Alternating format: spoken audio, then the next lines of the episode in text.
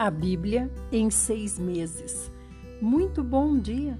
Hoje é dia 18 de setembro de 2021, estamos em um sábado. Depois de trabalharmos seis dias, já podemos descansar no sétimo. Se você considera o sétimo dia o domingo, então quer dizer que para você o primeiro dia é a segunda. No entanto, Segunda-feira é o segundo dia, terça-feira é o terceiro dia, quarta-feira é o quarto dia, assim por diante, deixando claro para nós que domingo é o primeiro dia. Então, o Senhor considerou que o corpo humano trabalha, ou melhor, funciona melhor, tendo o descanso de um dia depois de trabalhar seis. Assim como o Senhor também nos instruiu com respeito à alimentação. Vamos então hoje para Marcos 5 e 6, Salmo 75 e 1 Reis 14 até o 17. Vamos orar. Senhor Jesus, nós te amamos, Senhor. Senhor, nós queremos que o Senhor nos traga luz, mais luz, e nos mostre, Senhor, aquilo que nós precisamos mudar. Senhor, nos ajuda, Senhor Jesus, a sermos mais humildes, termos um caráter mais trabalhado por ti nos ajuda, Senhor, a nos curvarmos mais. Nos ajuda, Senhor, a reconhecermos mais que somos fracos, frágeis e mortais e necessitamos de Ti em toda e qualquer situação. Necessitamos de Ti para continuarmos vivos. Senhor, nos abençoa, Senhor, com o entendimento da Tua palavra. Nos ajuda, Senhor, fala conosco e nos dá fé que pratique, Senhor, o que aquilo que o Senhor nos ensina aqui fica conosco e ser o nosso Senhor nos faz crer que nós podemos nos submeter a esse Senhor, porque é por amor que o Senhor nos conduz. Amém. Vamos começar então com Marcos 5. Digo, Marcos 6, na verdade, a partir do 30. Jesus multiplica o pão.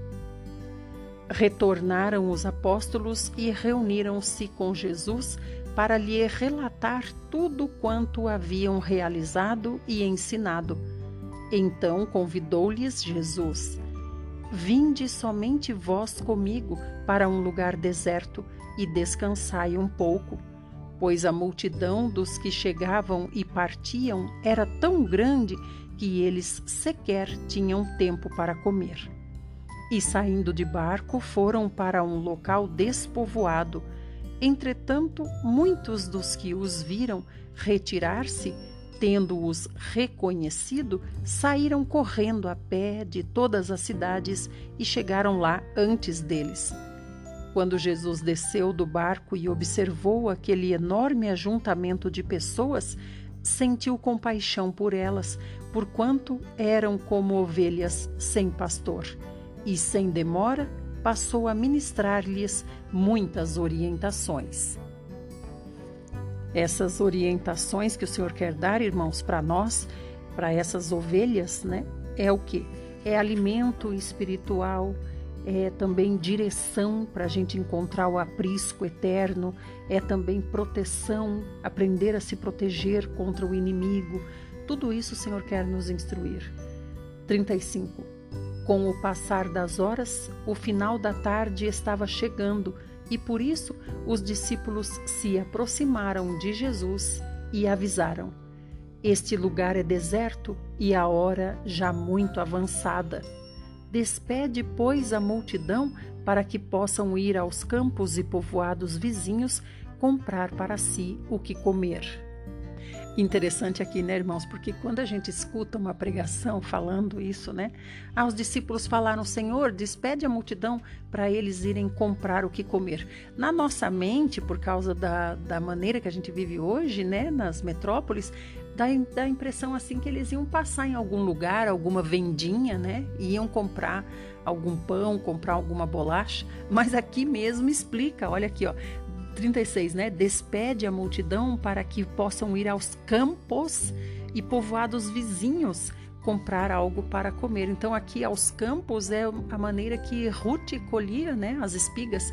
E a gente sabe que havia uma lei também entre os judeus que era assim: as, os, aqueles que estavam passando pela estrada, né, e estavam com fome, podiam colher das espigas que ficavam na beira da estrada para matar a sua fome.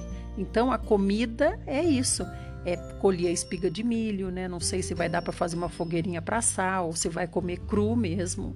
É assim essa comida aqui para eles. 37. Jesus, porém, os instruiu: Provede-lhes vós mesmos de comer. Ao que lhe replicaram: Devemos ir e comprar cerca de duzentos denários de pão para dar-lhes de comer? Mas Jesus lhes indaga: Quantos pães tendes? E de verificar. E tendo-se informado, comunicaram: cinco pães e dois peixes. E o cálculo que os discípulos fizeram aqui, 200 denários, dá mais ou menos 800 dias de trabalho de um, de um trabalhador braçal, né? Porque, deixa eu pensar aqui, eles falaram assim: poder, devemos comprar cerca de 200 denários, porque ele não, não consegue trabalhar é, dia após dia, dia após dia, né? Tem o dia de descanso. Então aqui, digamos que eles estão calculando assim, mais ou menos uns dois mil reais, né? Para eles comprarem de pão. E aí aqui vem 39. Então Jesus determinou-lhes que fizessem com que todo o povo se acomodasse em grupos reclinados sobre a relva verde do campo Interessante quando o Senhor diz aqui reclinar, diga para eles reclinarem, né? Então as pessoas entendiam também isso. Isso também era um código. Se falasse recline, já sabe, é porque vai ter comida, vai chegar comida, vou servir o almoço, digamos, né? Então reclinem-se. Pronto, já sabiam, vocês vão comer. Assim também outro código, como a gente falou ontem, era quando o mestre se assentava. Se o mestre se assentava, todo mundo tinha que ficar quieto, porque é, o mestre ia ensinar. 40. E assim o fizeram, assentando-se em grupos de 100 em 100 e de 50 em 50. E tomando ele os cinco pães e os dois peixes, elevou os olhos ao céu, rendeu graças e partiu os pães. A seguir, os entregou aos seus discípulos para que os servissem ao povo. Da mesma maneira, repartiu os dois peixes entre toda a multidão ali reunida Todas as pessoas comeram à vontade e ficaram satisfeitas. Os discípulos ainda recolheram doze cestos repletos de pedaços de pão e de peixe, e foram alimentados cinco mil homens naquele dia. Nós sabemos, né, irmãos, que é fora as crianças e fora as mulheres, que não são contadas, né? 45. Logo em seguida, insistiu com os discípulos para que entrassem no barco e seguissem adiante dele para Betsaida, enquanto ele se despedia do povo. Tendo-o despedido, subiu a um monte para orar. Chegando à noite, o barco estava no meio do mar e Jesus encontrava-se sozinho em terra. Ele notou que os discípulos remavam com dificuldade, pois o vento soprava contra eles. Em plena madrugada, Jesus vinha na direção deles andando sobre o mar e já estava prestes a passar por eles. Assim que o viram caminhando sobre as águas, logo pensaram se tratar de um fantasma e por isso gritaram. A gente já aprendeu, né, irmãos, que os judeus têm um temor muito grande do mar, por ser um, um, mistério. O mar é um mistério. Eles têm já um temor muito grande do mar, né? E também são muitas as histórias que se contam do mar. E imagina juntar o temor do mar com mais essa visão que eles tiveram, né? Se ouvia também muitas histórias de assombração e tudo mais, como a gente ouve hoje. 50. Pois todos o tinham visto e ficaram apavorados Contudo, Jesus lhes anunciou: Tende coragem, sou eu, não tenhais medo. Então logo subiu no barco para junto deles, e o vento se acalmou, e eles ficaram pasmos. Afinal, eles nem tinham entendido o milagre dos pães, porquanto seus corações se mantinham endurecidos. Aqui, né, irmãos, a gente percebe que é mais fácil Deus lidar com a natureza do que lidar com o coração do homem, né? 53. Depois de atravessarem o mar, chegaram a Genezaré e ali aportaram. Logo que desembarcaram, o povo reconheceu Jesus. Multidões viajavam por toda aquela região, levando seus enfermos em macas para onde ouviam que ele estava. E onde quer que ele fosse ministrar, povoados, cidades ou campos, a população trazia os doentes para as praças e imploravam que lhe pudessem ao menos tocar na borda do seu manto, e todos os que nele tocavam eram curados. Capítulo 7 E ocorreu que alguns mestres da lei e fariseus, vindos de Jerusalém, reuniram-se em volta de Jesus. Observaram que alguns dos seus discípulos comiam os pães com as mãos impuras, isto é, sem lavá-las. Irmãos, vamos falar mais uma vez a respeito disso, que é muito importante. Esses líderes religiosos aqui que criaram tantas leis para serem cumpridas, né? Leis essas que Jesus deixou na cruz, uh, e não as leis de Deus, é claro, né? Mas essas leis que os homens criaram. Eles criaram essa lei aqui também, que era que tinha que lavar a mão. E esse lavar a mão, gente, era um lavar a mão bem cerimonial, sabe? Tinha que lavar até o cotovelo, tinha que deixar cair água pura sobre a mão, né? E aqui o antebraço, até o cotovelo. Então era uma, um ritual realmente. E por que, que eles faziam isso? Eles faziam isso para se limpar da, da imundícia de ter tido contato com outras, outras pessoas, né? Os pagãos, os gentios, e até com outros judeus que não cumpriam essas leis aqui que eles criaram. Então, até mesmo eles evitavam até mesmo respirar muito perto dessas outras pessoas que não cumpriam as leis, porque eles achavam que eles seriam contaminados com a imundícia dessas outras pessoas consideradas por eles imundas porque não cumpriam todas essas leis aqui que eles criavam, né? Os fariseus, os líderes religiosos. Inclusive é interessante que nas grandes festas, das, por exemplo, casamento, né, que durava sete dias de festa, então eles costumavam deixar grandes bacias, assim, com bastante água, para poder estar tá sempre se lavando, né, da impureza dos outros convidados. 3 pois os fariseus e todos os judeus não se alimentam sem lavar as mãos de forma cerimonial, preservando a tradição dos antigos. Quando chegam da rua, não tocam nos alimentos sem antes se banharem. Além disso, há muitos outros costumes que guardam, tais como o lavar de copos, jarros e vasilhas de metal.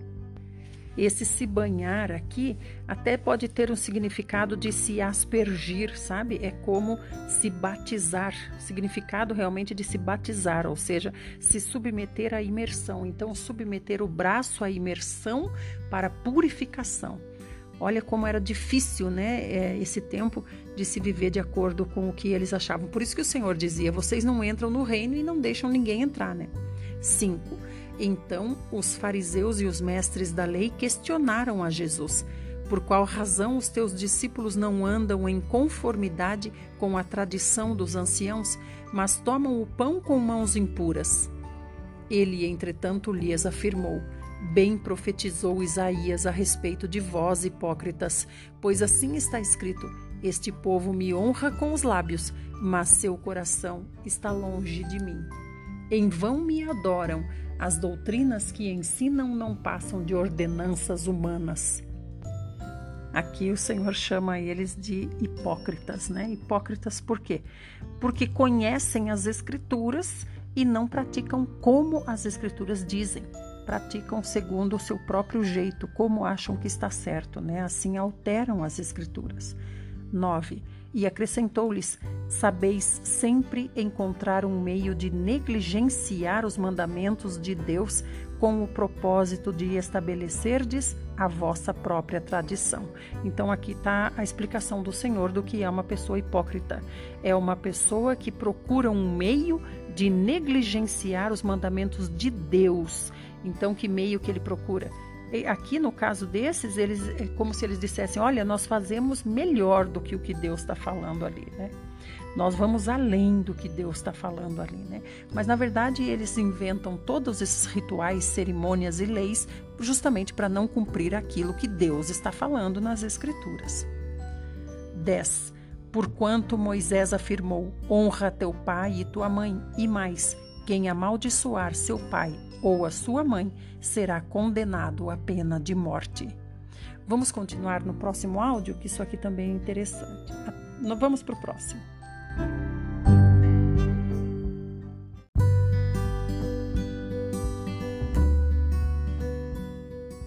Parte 2, estamos em Mateus 7, 11.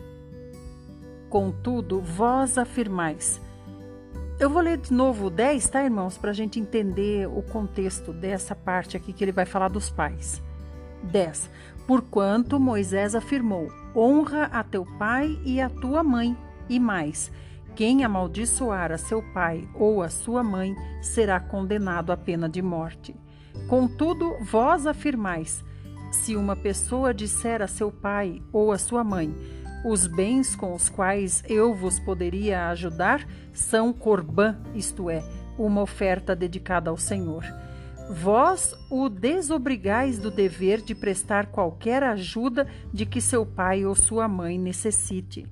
Assim, conseguis anular a eficácia da palavra de Deus por intermédio da tradição que vós próprios tendes transmitido, e dessa mesma maneira procedeis em relação a vários outros assuntos.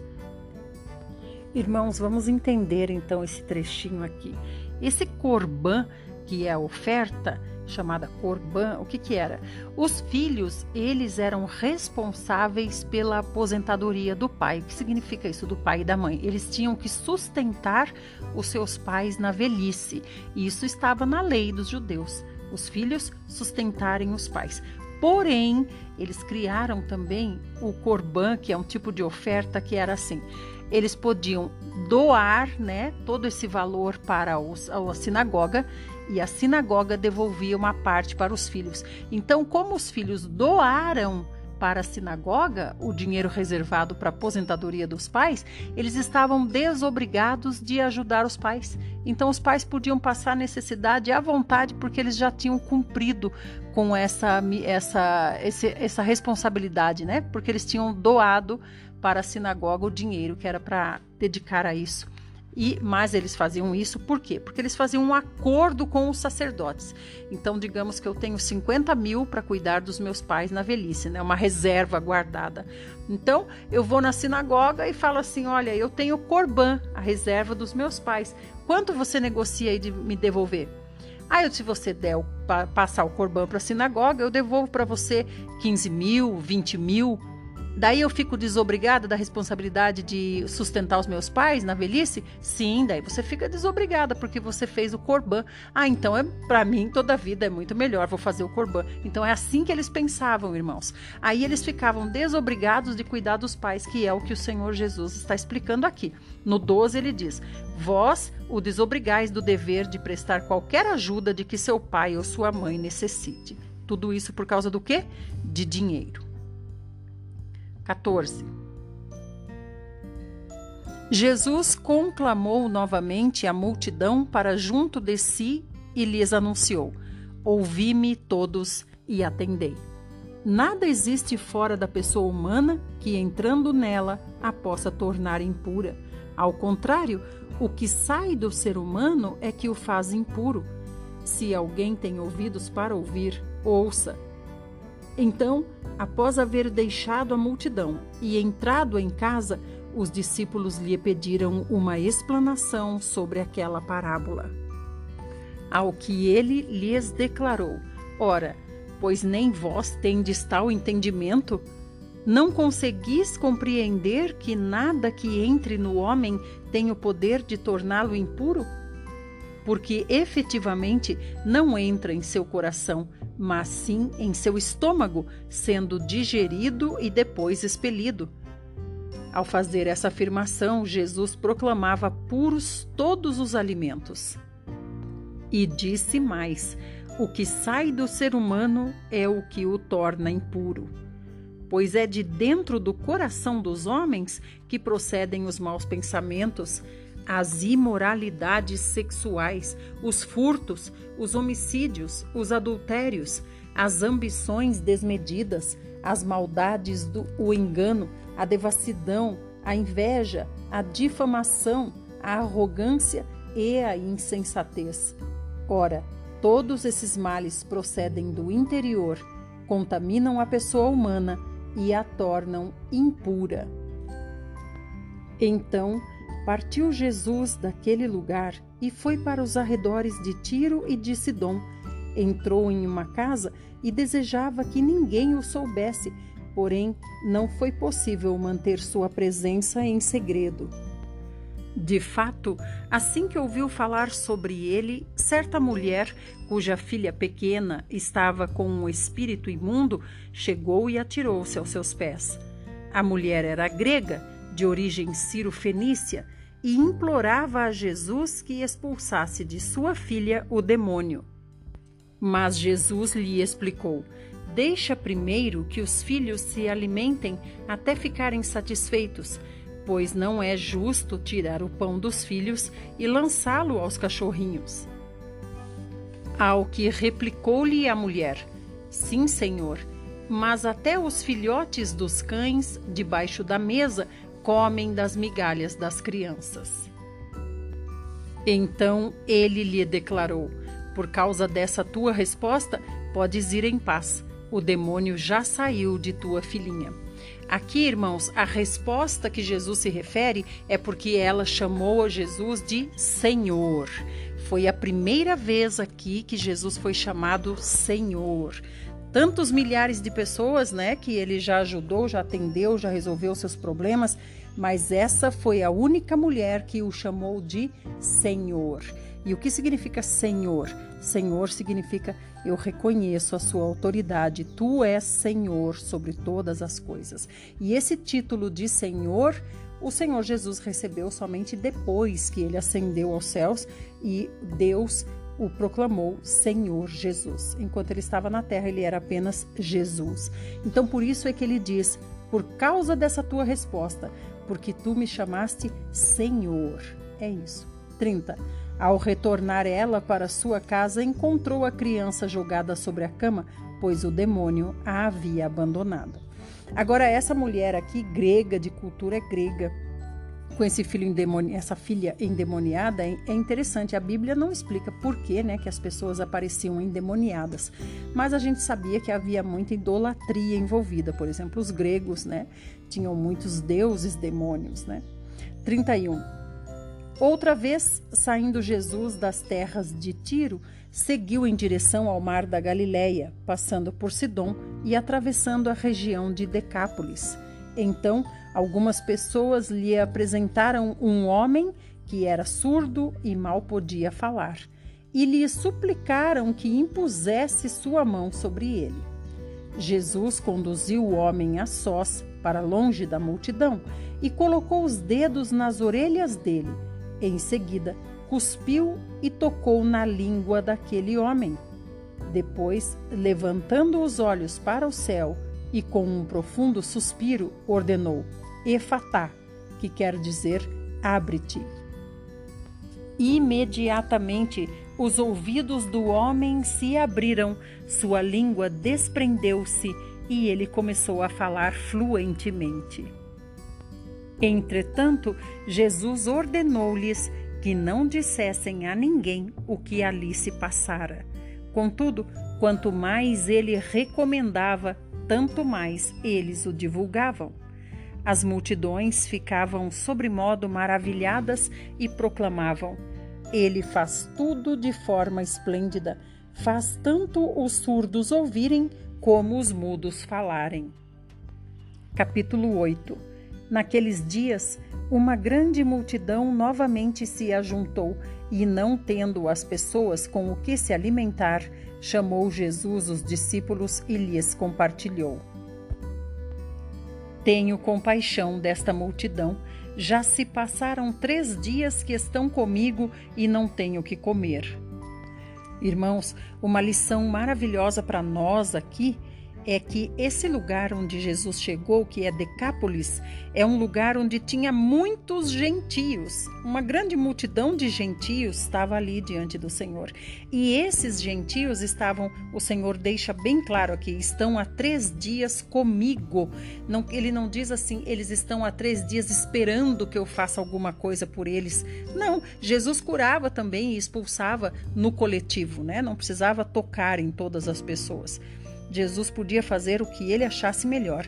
Então aqui ele diz: eles estão há três dias comigo. Essas pessoas que são pagãs, gentios, gentias, elas estão com Jesus interessadas nos seus ensinos e estão há três dias sem comer. Olha que exemplo para nós nós reclamamos tanto né, do tempo. Quando eu estou é, lendo a Bíblia, ah, demora muito. Ou às vezes algumas pessoas falam, ah, os áudios que você manda são muito longos, demora muito, né? Então são tantas as dificuldades que a gente tem na nossa vida aqui, né, irmãos? Que esse, esse exemplo desses gentios e pagãos de Decápolis realmente deve nos fazer meditar e pensar e rever a nossa condição, né? Tudo é impedimento para a gente poder se dedicar à palavra de Deus. E isso que eles estão aqui há três dias ouvindo os ensinos sem comer. 3. Se eu os enviar de volta às suas casas em jejum, vão desfalecer pelo caminho, pois alguns deles vieram de longe. Entretanto, os discípulos alegaram: Onde neste lugar desabitado seria possível alguém conseguir pão suficiente para alimentar a todos? Indagou-lhes Jesus: Quantos pães tendes? Ao que afirmaram eles: Sete. Então ele orientou o povo a reclinar-se sobre o chão, e após tomar os sete pães e dar graças, partiu-os e os entregou aos seus discípulos para que estes servissem à multidão, e assim foi repartido entre todas as pessoas. Havia também alguns peixes pequenos, da mesma forma, ele deu graças e ordenou aos discípulos que os distribuíssem. Todas as pessoas ali reunidas comeram até se saciar e ainda recolheram sete cestos grandes, cheios de pedaços que sobraram. Na multidão havia cerca de quatro mil homens. Então Jesus despediu-se do povo. Logo depois entrou no barco com seus discípulos e dirigiu-se para a região de Dalmanuta. Esse lugar aqui, irmãos, que Marcos, ou seja, Pedro, né, que está ditando para Marcos, seu sobrinho, escrever, Pedro chama de Dalmanuta, também é chamado de Magadã ou então Magdala é de onde vem Maria de Magdala, ou seja, Maria Magdalena, a Maria Magdalena que nós conhecemos. 11. Os fariseus se aproximaram e começaram a questionar Jesus. Então o tentaram e, para prová-lo, pediram que lhes apresentasse um sinal miraculoso do céu. No entanto, Jesus suspirou profundamente e lhes afirmou: porque pede esta geração um sinal dos céus? Com certeza vos asseguro que para esta geração não haverá sinal algum.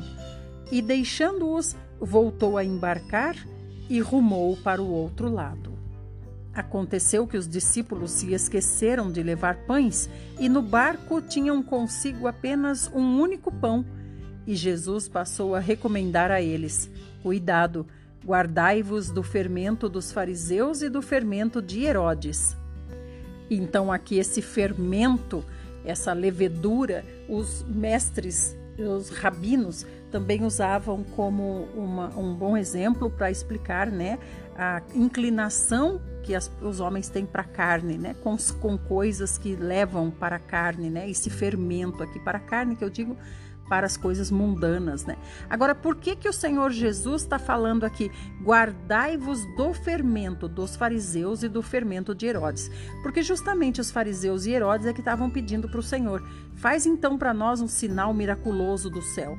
Então, esse sinal miraculoso são espetáculos, né? Coisas grandes, coisas para impressionar ou coisas para emocionar. Então, é isso que é o fermento que o Senhor Jesus se refere. Por isso que muitos pastores dizem, né? Ah, eu não, eu não aprovo determinada coisa na minha igreja. Por quê? Porque eu considero isso um fermento. Ao invés de levar as pessoas para Cristo, leva as pessoas mais se inclinarem para o mundo, como se a igreja tivesse mais próxima do mundo do que de Cristo, praticando tais coisas que o, o esse pastor desaprova, né? Que seria o quê? Espetáculos, coisas pirotécnicas, né? 16. Eles, porém, especulavam entre si, argumentando: é porque não trouxemos pão. Ao notar a discussão, Jesus questionou: por que discorreis sobre o não ter pão? Até agora não considerastes nem ainda compreendestes? Permaneceis com o coração petrificado? Tendo olhos não vedes e possuindo ouvidos não escutais? Não vos recordais? Quando dividiu os cinco pães para os cinco mil homens, de quantos cestos cheios de pedaços que sobraram recolhestes? E afirmam e afirmaram-lhe doze. E quando eu parti sete pães para aqueles quatro mil, quantos cestos grandes, repletos de sobras, recolhestes do chão? E eles responderam: Sete. Ao que lhes concluiu Jesus: E então ainda não compreendeis? Então era difícil o Senhor fazer com que os discípulos entendessem, porque o Senhor falava em parábolas. Ele tinha que estar sempre explicando depois. Vamos para o próximo áudio porque aqui Jesus tinha acabado de multiplicar, né, duas vezes, e ainda eles não entenderam que não era desse pão que ele falava.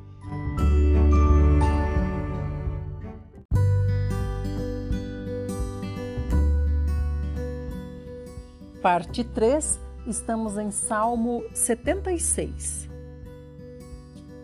Esse salmo é uma música, é uma música para instrumentos de cordas.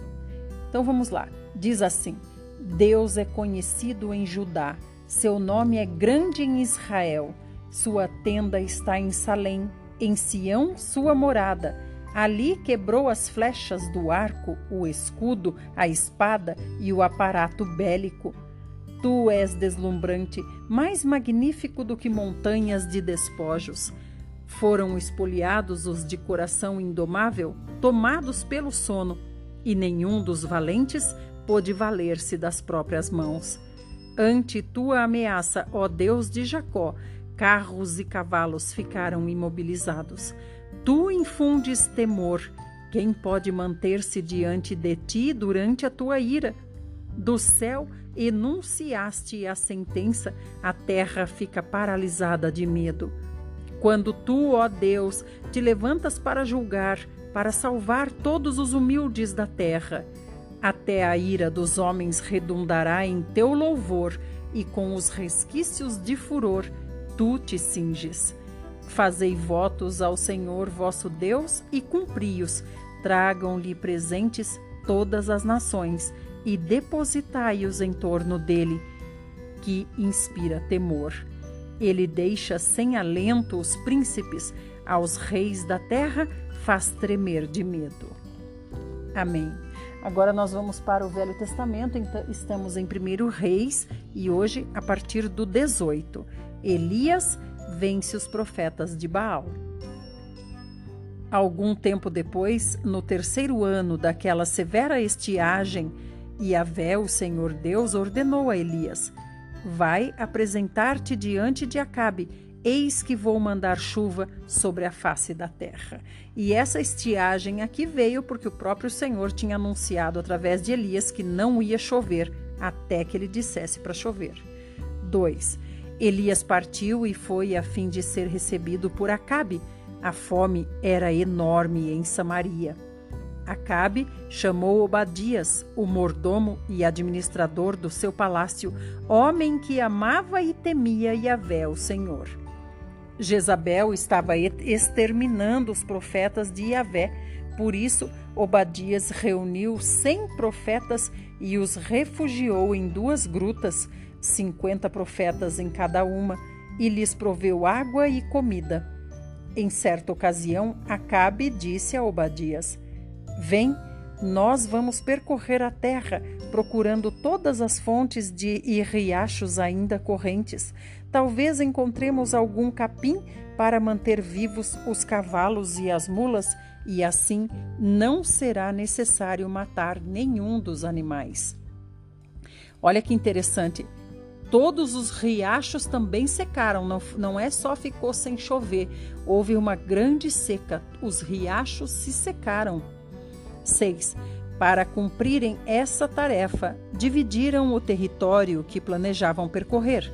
Acabe foi numa direção e Obadias seguiu para outro lado. Enquanto Obadias estava a caminho, Elias o encontrou e Obadias o reconheceu e imediatamente se prostrou com seu rosto rente à terra e indagou: És tu, meu senhor Elias? Ao que prontamente lhe respondeu Elias: Sou eu. Por favor, vá depressa comunicar ao teu senhor que Elias está aqui. Entretanto, Obadias lhe questionou: Mas o que fiz de errado? Que pecado cometi para entregares teu servo nas mãos de Acabe, a fim de que ele me mate? Juro por Iavé, o nome do Senhor, o teu Deus, que não há uma só nação ou reino onde o rei, meu senhor, não enviou alguém para procurar por ti. E todas as vezes que uma nação ou reino afirmava que tu não estavas refugiado em suas terras, ele os fazia jurar que haviam se empenhado em tua procura, mas não havia sido possível encontrar-te. Contudo, agora me ordenas para ir entregar ao meu senhor a seguinte mensagem: Elias está aqui? Não sei para onde o espírito de Yahvé poderá levar-te quando eu te deixar. Se eu for dizer isso a Acabe e ele não te encontrar, ele me exterminará. E eu, que sou teu servo, tenho adorado a Yahvé desde a minha juventude. Porventura não foi contado ao meu senhor o que eu fiz quando Jezabel massacrou os profetas de Yahvé? Como escondi cem profetas de Yahvé em grupos de cinquenta em duas cavernas e os abasteci de comida e água? E agora ordenas, vai dizer a teu amo, Elias está aqui. Ele simplesmente vai acabar com a minha vida num instante. Então, aqui para a gente entender, a gente sabe que Obadias é o mordomo do rei Acabe. Eles se dividiram para procurar água. O rei foi com a sua comitiva, com o seu, sua, seu destacamento de soldados e tudo mais que acompanham um rei para um lado, e Obadias foi para outro lado. O que, que eles foram procurar? Foram procurar alguma fonte de água que ainda pudesse ser usada. E aí Obadias, que é o mordomo do rei e que é temente a Deus, tinha escondido esses 100 profetas, encontrou Elias. E Elias disse: Vai lá e avisa o rei que eu estou aqui. O rei procurava Elias já fazia tempo. E o rei fazia as pessoas que diziam não sei onde está Elias jurarem que realmente não sabiam, para ele saber que não estavam escondendo Elias, né? Então, aqueles que mentiam eram mortos. 15. Então Elias assegurou-lhe: Juro pelo nome de Yahvé, o Senhor dos exércitos, a quem sirvo, que ainda hoje eu mesmo me apresentarei diante de Acabe. Então Obadias foi ao encontro de Acabe e lhe comunicou tudo o que havia visto e ouvido, e Acabe foi se encontrar com Elias. Assim que Acabe viu Elias, questionou-lhe: És tu mesmo, ó flagelo de Israel? A gente percebe aqui que Acabe não se arrependeu em momento algum e ainda está acusando Elias pelo sofrimento de Israel, que é essa seca terrível, né? Que tirou até a comida de todo mundo, não tem mais o que comer, não tem mais água para beber, então eles estão numa situação terrível. E Acabe dizendo: É tu, Elias, flagelo de Israel, acusando Elias, porque foi Elias que disse: Não chova mais. Mas Acabe não percebeu que é por causa dos pecados de idolatria dele, principalmente de sua esposa Jezabel, que as coisas estão acontecendo vindas de Deus. 18. Ao que prontamente Elias respondeu: Não sou eu o responsável pelos muitos problemas que assolam Israel, mas és tu e toda a família de teu pai, pois abandonastes os mandamentos de Yahvé, o Senhor, e cultuastes aos Baalins. Agora, Dá ordem para que se reúna a mim todo o Israel no alto do Monte Carmelo, como também os 450 profetas de Baal e mais os 400 profetas de Azerá, que se fartam à mesa de Jezabel. Todos esses profetas aqui que ele está citando, irmãos, são profetas é, desses deuses demônios, mas são é, do povo de Israel. São judeus, são do povo de Israel que foram feitos profetas, que aceitaram ser profetas desses deuses demônios. 20. Diante deste desafio, Acabe convocou os filhos de Israel e reuniu todos os seus profetas no Monte Carmelo. Elias, aproximando-se de todo o povo, bradou: Até quando claudicareis das tuas pernas? Se Yahvé é Deus, segui-o, se é Baal, segui-o. E o povo não lhe pôde dar uma resposta. Então Elias exclamou diante do povo: Sou o único dos profetas de Yahvé que restei. No entanto, os profetas de Baal são 450. Deem-nos dois novilhos, que eles escolham um para si, e depois de esquartejá-lo, o depositem sobre a lenha, sem lhe atear fogo. Prepararei outro novilho sem lhe pôr fogo também. Invocareis depois o nome de vosso Deus, e eu invocarei o nome de Yahvé, a divindade que responder enviando fogo, esse é Deus. E todo o povo respondeu a uma só voz: Falaste com sabedoria, assim seja. Elias então disse aos profetas de Baal: Escolhei para vós um dos novilhos e preparai o primeiro. Considerando que sois tantos, clamai o nome de vosso Deus, contudo, não deveis atear fogo ao sacrifício. Eles tomaram o novilho e o fizeram em pedaços e clamaram pelo nome de Baal desde o amanhecer até o meio-dia, exclamando: Ó Baal, responde-nos. Mas não houve voz nem sinal, ninguém respondeu, e eles dançavam seus rituais em torno do altar que haviam construído. Ao meio-dia, Elias começou a zombar deles, exclamando: Gritai mais alto, já que ele é um Deus, pode ser que esteja conversando com outras pessoas, ou ocupado com outros negócios, ou mesmo viajando. Talvez esteja até dormindo e precise ser despertado. E mais eles gritavam e clamavam, e conforme o seu costume religioso, se retalhavam com facas e com lanças afiadas até escorrer sangue de seus corpos. Depois do meio-dia, eles profetizaram até a hora do sacrifício da tarde. Contudo, não aconteceu nada, nenhuma voz ou resposta, ninguém atendeu aquela invocação. Então Elias convocou todo o povo: Chegai-vos a mim. E todo o povo se aproximou dele. E Elias recompôs o altar do Senhor que havia sido destruído. Elias escolheu doze pedras, conforme o número das tribos dos filhos de Jacó, sobre os quais havia chegado a palavra de Yahvé, afirmando: Israel será o teu nome. E tomando as pedras, reedificou o altar em o nome de Yahvé, o Senhor. Em seguida, fez em volta do altar uma valeta com dois ceás, capacidade para conter mais de doze litros de sementes plantadas. Então arrumou toda a lenha, cortou o novilho em pedaços, colocou-o sobre a lenha e ordenou: Enchei de água quatro grandes cântaros e derramai-a sobre todo o holocausto e a lenha armada. E acrescentou: Repeti esse procedimento uma segunda vez. E eles o fizeram segunda vez, de novo ordenou: Fazei-o terceira vez.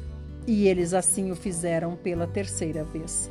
De modo que toda aquela água corria ao redor do altar, chegando a encher completamente toda a valeta que fora cavada.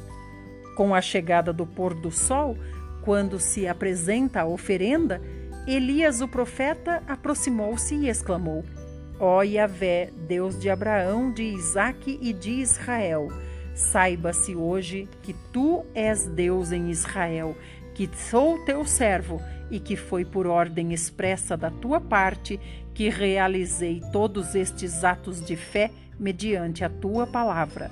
Agora, pois, responde-me, ó Yahvé, atende-me para que este povo reconheça que só tu, ó Senhor, és Deus e fazes o coração do povo retornar para ti.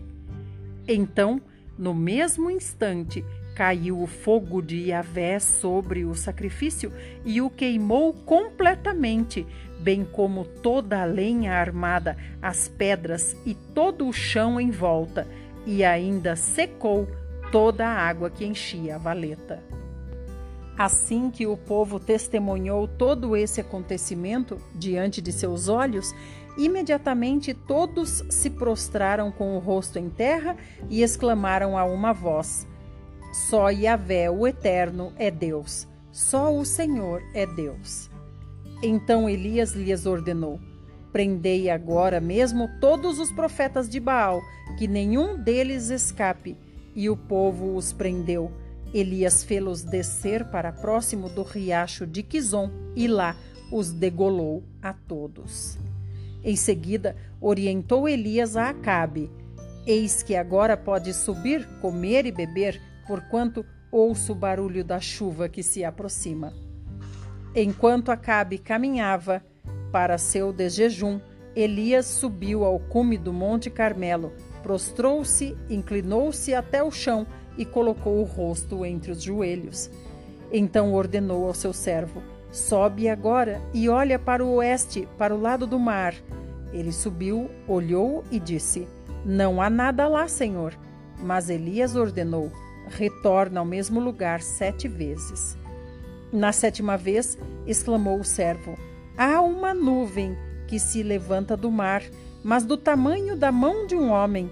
Então Elias respondeu: Sobe e leva esta mensagem a Acabe: Prepara o teu carro e desce antes que forte, a forte chuva te impeça de ir.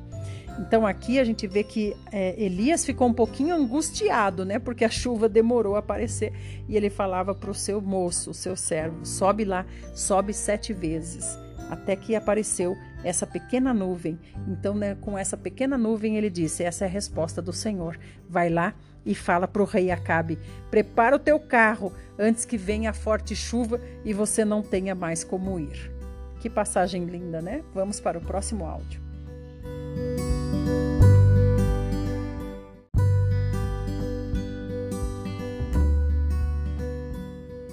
Parte 4 Estamos em 1 Reis 18, 45. Em pouco tempo o céu se escureceu completamente com as muitas nuvens. Chegou a ventania e caiu uma grande chuva. Acabe subiu em seu carro e partiu apressadamente para Jezreel. Então o poder de Avé, o Senhor, derramou-se sobre Elias, e ele prendendo sua capa com o cinto, correu com força extraordinária à frente de Acabe por todo o caminho até as portas da cidade de Jezreel. Olha isso, irmãos, que, que, que feito sobrenatural, né? Então, é, Elias foi correndo a pé e chegou antes de Acabe, passou Acabe e depois chegou antes de Acabe. E isso ainda porque Acabe estava a cavalo, né? Enquanto Elias estava a pé. Extraordinário. São detalhes da Bíblia que a gente não presta atenção, a gente lê assim, passa tudo batido, né? Mas são tantas coisas maravilhosas que Deus quer nos mostrar. Vamos agora, eu me lembrei aqui também de Felipe, quando Felipe correu, o Espírito mandou ele correr e acompanhar a carruagem daquele. Era Níger? Como é que é? Níger, não, etíope ele correu de uma forma tão sobrenatural, alcançou a carruagem e ainda acompanhava a carruagem conversando com o etíope. São coisas que só nosso Pai faz com uh, os seres humanos conseguirem executar, né? Vamos lá, 19 capítulo. Então o rei Acabe contou à sua esposa Jezabel tudo o que realizara Elias e como passara a fio de espada todos os profetas de Baal. Diante disso, Jezabel mandou uma mensagem, mandou um mensageiro a Elias com o seguinte recado: que os deuses me façam sofrer as piores desgraças, se até amanhã, a esta hora, eu não fizer com a tua vida o que fizeste com os profetas. Então, isso, esse juramento, esse, essa, essa promessa aqui, né, que ela fez, esse voto aqui realmente aconteceu. Ela disse que os deuses façam comigo as piores desgraças. E o fim dela vai ser a pior realmente das desgraças, né? Cair, cair ser empurrada pelos seus próprios fiéis guardas, né, do alto da, do, da janela onde ela espiava, e depois ter seu corpo comido pelos cães. 3. Assim que Elias recebeu este aviso, fugiu para salvar a própria vida, chegando a Berseba, que pertence a Judá. Deixou ali o seu servo. Quanto a ele, fez pelo deserto a caminhada de um dia e foi sentar-se debaixo de um pé de giesta, uma espécie de arbusto, e ali orou pedindo para si a morte, dizendo: Agora basta, ó Yahvé, retira minha vida, pois não sou melhor que meus pais. Deitou-se e dormiu ali mesmo, sob a giesta. Mas eis que um anjo o tocou e disse-lhe: Levanta-te e alimenta-te. Abriu os olhos, olhou ao redor e eis que ali, junto à sua cabeceira, havia um pão quente que fora assado sobre pedras em brasa e uma vasilha com água fresca. Tendo comido e bebido, voltou a se deitar. O anjo do Senhor veio pela segunda vez, o tocou e lhe recomendou: Levanta-te e come, porque a viagem será muito longa. Quem é que fez esse pão aqui, irmãos? O próprio anjo, né? 8. Então ele se levantou, comeu e bebeu. Fortalecido com aquele alimento, viajou quarenta dias e quarenta noites até chegar ao Sinai, em Horebe, o monte de Deus. Então, olha o quanto esse pão feito, esse pão feito pelo anjo com os ingredientes é, celestiais, digamos assim, foi suficiente para alimentá-lo por 40 dias. E não é 40 dias deitado, não, 40 dias caminhando pelo deserto, né? É a mesma força que o nosso amado Senhor Jesus teve quando ficou 40 dias no deserto e ainda por cima sendo tentado por Satanás. Ao que ele respondeu: Sinto minhas entranhas serem consumidas por causa do ardente zelo que tenho por Yahvé, o Senhor Deus dos exércitos, Porquanto os israelitas abandonaram a tua aliança, destruíram os teus altares e mataram os teus profetas ao fio de espada, e fiquei solitário, restou somente eu, e agora procuram também tirar minha vida. Mas note, irmãos, que ele fala assim, ó: Sinto minhas entranhas serem consumidas por causa do ardente zelo que tenho por Iavé.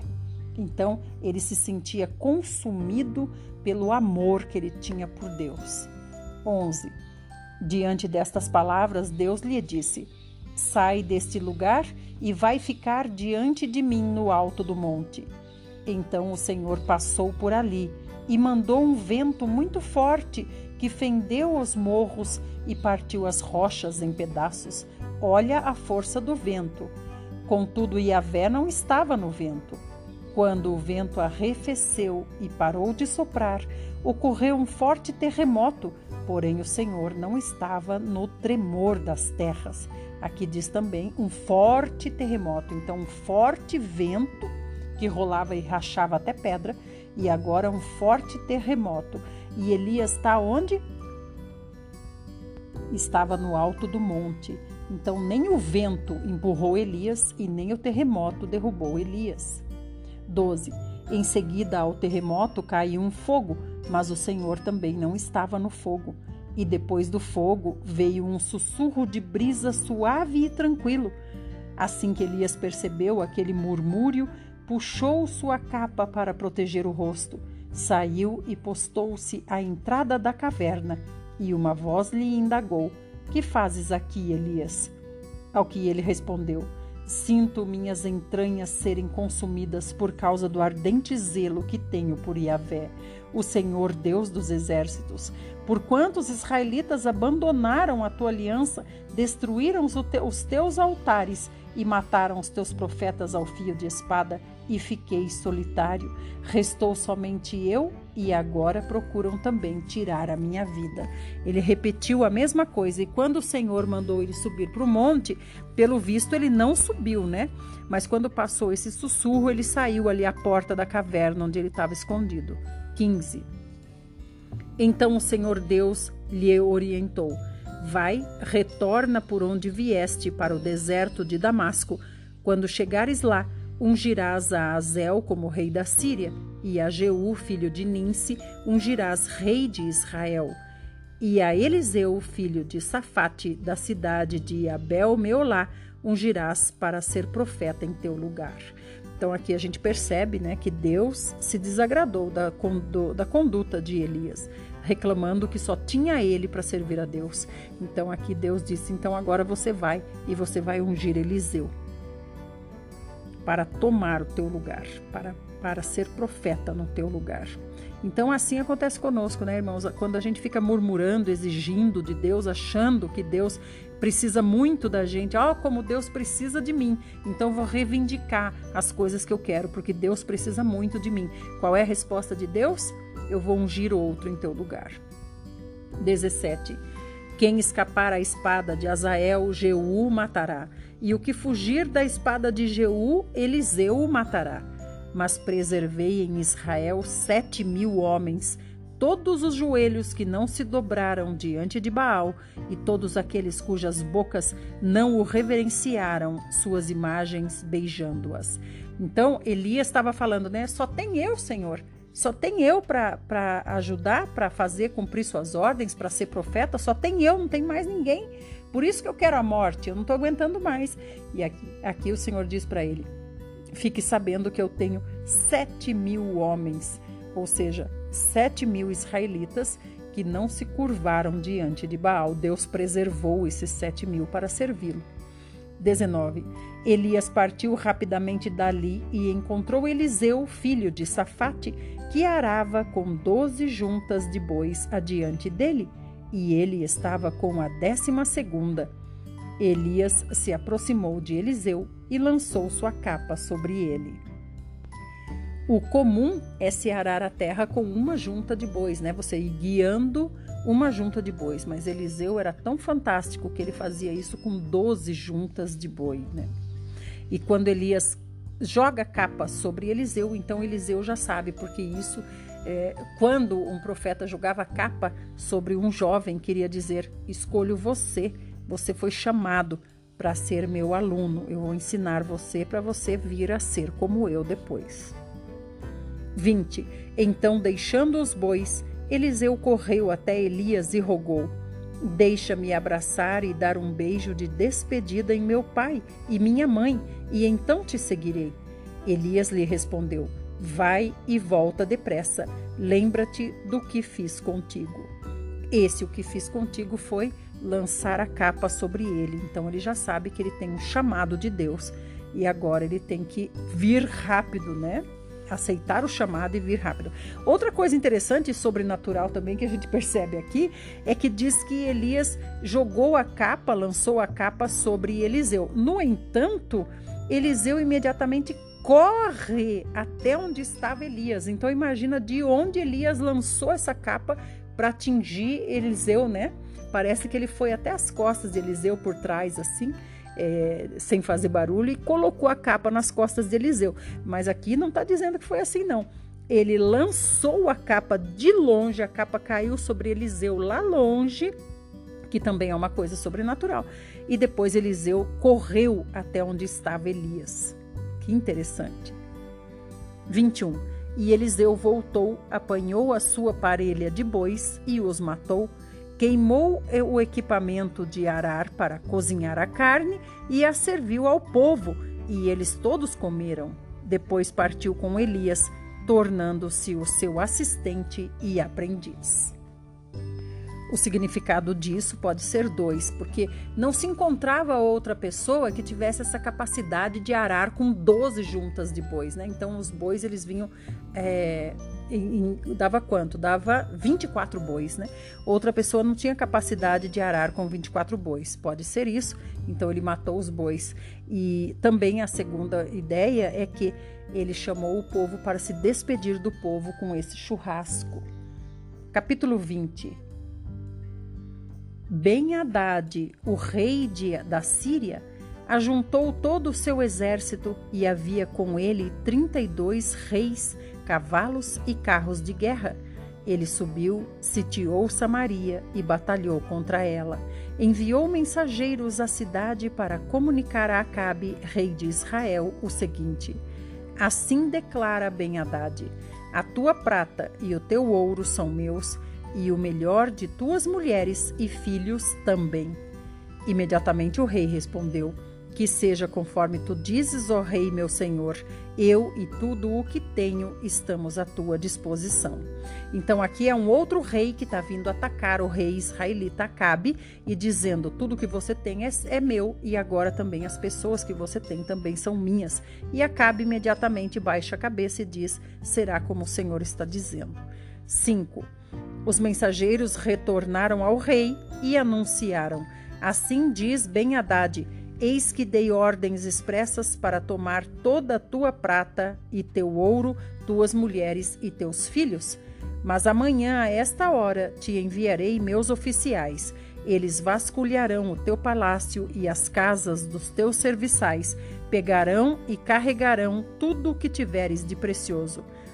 Diante desta notícia, o rei de Israel convocou todos os anciãos daquelas terras e queixou-se: Reparai e vede que esse homem quer a nossa perda total. Exige de mim minhas esposas e meus filhos, embora eu não tenha recusado minha prata e meu ouro. Todas as autoridades e o povo consultados afirmaram-lhe: Não lhe obedeças, nem consintas. Então ele disse aos mensageiros de Ben-Hadad: Dizei ao Senhor meu rei: Farei tudo o que pediste a teu servo da primeira vez. Contudo, esta outra exigência não a posso satisfazer. E os mensageiros partiram, levando a declaração de Acabe. Então, o que está acontecendo aqui, irmãos? Esses mensageiros ficavam de um rei para outro rei, de um rei para outro rei, levando e trazendo mensagem de um rei para outro rei. 10. Então ben Haddad mandou seus mensageiros novamente com a seguinte advertência: Que os deuses me castiguem com toda severidade, caso reste em Samaria pó suficiente para dar um punhado a cada um dos meus guerreiros. Entretanto, o rei de Israel mandou o seguinte recado: Dizei-lhe: Não se gabe quem veste a armadura como aquele que atira depois da batalha. E essas mensagens, irmãos, aqui, às vezes é, é, se humilhando, às vezes provocando, são mensagens que demoram para ir e voltar, né? São mensagens de homens que vão a cavalo. Cartas de um rei para outro rei, né? Vamos para o próximo áudio, vai ser o último agora.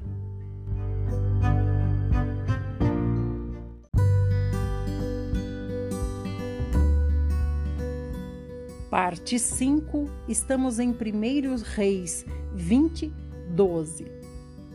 Quando ben Haddad recebeu essa resposta, ele estava bebendo com os reis de sua coalizão nas tendas e ordenou aos seus oficiais: Preparai-vos para a guerra e eles prontamente se prepararam para atacar Samaria.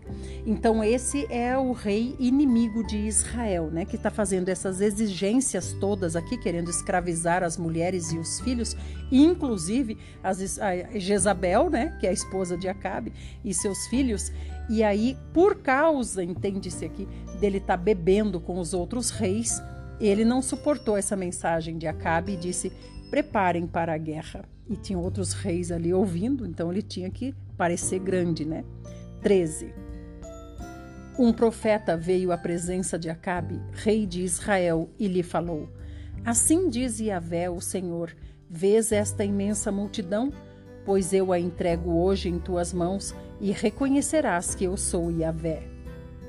Olha só aqui, irmãos, um profeta que não se disse o nome dele, diz simplesmente um profeta, e é realmente um profeta de Deus. Assim como nos dias de hoje nós sabemos que existem muitos profetas anônimos, né? Porque essa deve ser realmente a humildade dos profetas de Deus, de não querer a eles aparecerem, mas o Senhor, né? 14. Acabe perguntou: Por meio de quem? E o profeta lhe esclareceu: Assim diz Yahvé o Senhor: os jovens soldados dos líderes das províncias realizarão toda a obra. Mas Acabe questionou: E quem começará a batalha? Ao que o profeta prontamente lhe respondeu: Tu mesmo. Então, imediatamente, Acabe convocou os jovens guerreiros dos chefes das províncias e somavam 232 homens, e depois deles contou todo o povo, a saber, todos os israelitas, e eram um total de sete mil. E a tropa partiu ao meio-dia. Ben Haddad, porém, continuava bebendo e se embriagando nas tendas com os trinta e dois reis que lhe eram aliados. E olha só que exército pequeno que Acabe conseguiu levantar, né? Só sete mil homens. 17. Então, os jovens cooperadores dos administradores das províncias avançaram primeiro. Alguns espiões mandados por Ben Haddad informaram a ele que um grupo de soldados estava saindo de Samaria. Ele, no mesmo instante, ordenou: Atentai, quer tenham saído com intenções pacíficas, quer venham para a batalha, capturai-os vivos. Os jovens guerreiros, auxiliares dos líderes das províncias, marcharam para fora da cidade com o exército na retaguarda. Eles mataram cada um o seu adversário. Diante do ocorrido, os arameus, os sírios, partiram em retirada, perseguidos pela tropa israelita. Mas Ben Haddad, rei da Síria, escapou a cavalo com alguns de seus cavaleiros. Então saiu o rei de Israel, tomou os cavalos e carros de guerra e impôs aos sírios uma terrível derrota. Então o profeta chegou-se ao rei de Israel e lhe avisou: Vai, fortalece-te, atenta bem para as tuas atitudes, porquanto depois de um ano o rei da Síria voltará a te atacar. 23. Enquanto isso, os conselheiros do rei de, da Síria lhe encorajaram. Os deuses deles são deuses das montanhas. É por isso que eles foram fortes e prevaleceram sobre nós. Contudo, se os combatermos nas planícies, com toda certeza seremos mais fortes e sairemos vitoriosos. 24. Portanto, deves tirar todos os reis dos seus comandos e substituí-los por outros comandantes. Também deves arregimentar outro exército de igual poder ao que perdeste, cavalo por cavalo e carro por carro. Nós lutaremos contra os israelitas nos lugares planos e certamente os subjugaremos e venceremos a guerra. O rei ouviu o conselho deles e fez tudo conforme lhe haviam orientado. Na, na primavera seguinte, na passagem do ano, Ben Haddad convocou todos os arameus e marchou até Afeque para lutar contra os filhos de Israel. Os filhos de Israel foram mobilizados e providos de víveres e logo depois marcharam contra eles. E os israelitas acamparam defronte do inimigo, como dois pequenos rebanhos de cabras, enquanto os arameus, os sírios, enchiam toda a região. Aqui, quando fala foram mobilizados e providos de víveres, quer dizer que eles foram chamados para a guerra e deram para eles provisão para a guerra, né? ou seja, é, alimento, víveres. 28. O homem de Deus aproximou-se do rei de Israel e profetizou-lhe: Assim fala Yahvé, o Senhor. Porque os arameus declararam: O Senhor é um Deus das montanhas, mas não tem poder sobre as planícies. Eis que eu entregarei nas tuas mãos toda esta grande multidão, e saberás que eu sou Yahvé, o Senhor. Durante sete dias estiveram acampados uns diante dos outros. No sétimo dia travou-se a grande batalha, e os filhos de Israel exterminaram num só dia 100 mil soldados de infantaria dos sírios. Então foram 7 mil israelitas contra 100 mil soldados de infantaria dos sírios. Agora, o Senhor deu essa vitória por quê? Porque o rei da Síria disse, ou melhor, os conselheiros dele disseram para ele e ele acatou, né? Ah, esse Deus dos israelitas, ele é Deus das montanhas. Por isso que ele nos venceu nas montanhas. Mas vamos chamar ele para as planícies para a gente ver se ele vence os nossos deuses nas planícies. Então é por isso que o Senhor se indignou. Porque isso aqui a gente vê que é uma batalha espiritual, na verdade, né? 29. Durante sete dias estiveram acampados, uns diante dos outros. No sétimo dia travou-se uma batalha. Então tá, sete mil contra cem mil e o Senhor deu a vitória aos sete mil. Então imagina, cada soldado israelita teve que lutar com 15 soldados sírios. Pense bem, só o Senhor mesmo para dar essa vitória. Isso para ficar claro que foi o Senhor que deu a vitória. 30. Os sobreviventes fugiram para a Feque mas as muralhas da cidade desabaram sobre os 27 mil homens que restavam. Ora, vendo tudo isso, ben Haddad fugiu para a cidade buscando refúgio, ora num esconderijo, ora em outro. Então, os oficiais de ben Haddad lhe aconselharam: temos ouvido dizer que os reis da casa de Israel são misericordiosos. Vamos ao rei de Israel, vestindo panos de saco e tendo cordas envolvendo o pescoço, talvez ele te poupe a vida. Disseram para quem? Para Ben Haddad, o rei que acabou de ser vencido, o rei orgulhoso. 32. Vestiram panos de saco e colocaram cordas ao redor do pescoço e se apresentaram ao rei de Israel e suplicaram: o teu servo ben Haddad manda dizer: Rogo-te que me permitas viver. E o rei replicou: Ele ainda está vivo? Ele é meu irmão. Os mensageiros interpretaram isso como um bom sinal e, sem refletir, aproveitaram o que o rei havia dito e acrescentaram: Sim, isso mesmo, teu irmão Ben Haddad vive. Diante disso, ordenou o rei: E depois buscá-lo. Assim que Ben Haddad chegou, Acabe o fez subir no seu carro. Então ben Haddad exclamou: Vou restituir-te as cidades que meu pai tomou de teu pai, e poderás estabelecer os teus próprios mercados em Damasco, como fez meu pai em Samaria. Ao que Acabe retrucou: Mediante um tratado, deixar-te-ei em liberdade. E Acabe formalizou um contrato com ele e o deixou partir livre. Até aqui, irmãos. Amanhã nós vamos ver como terminou essa história. Até mais.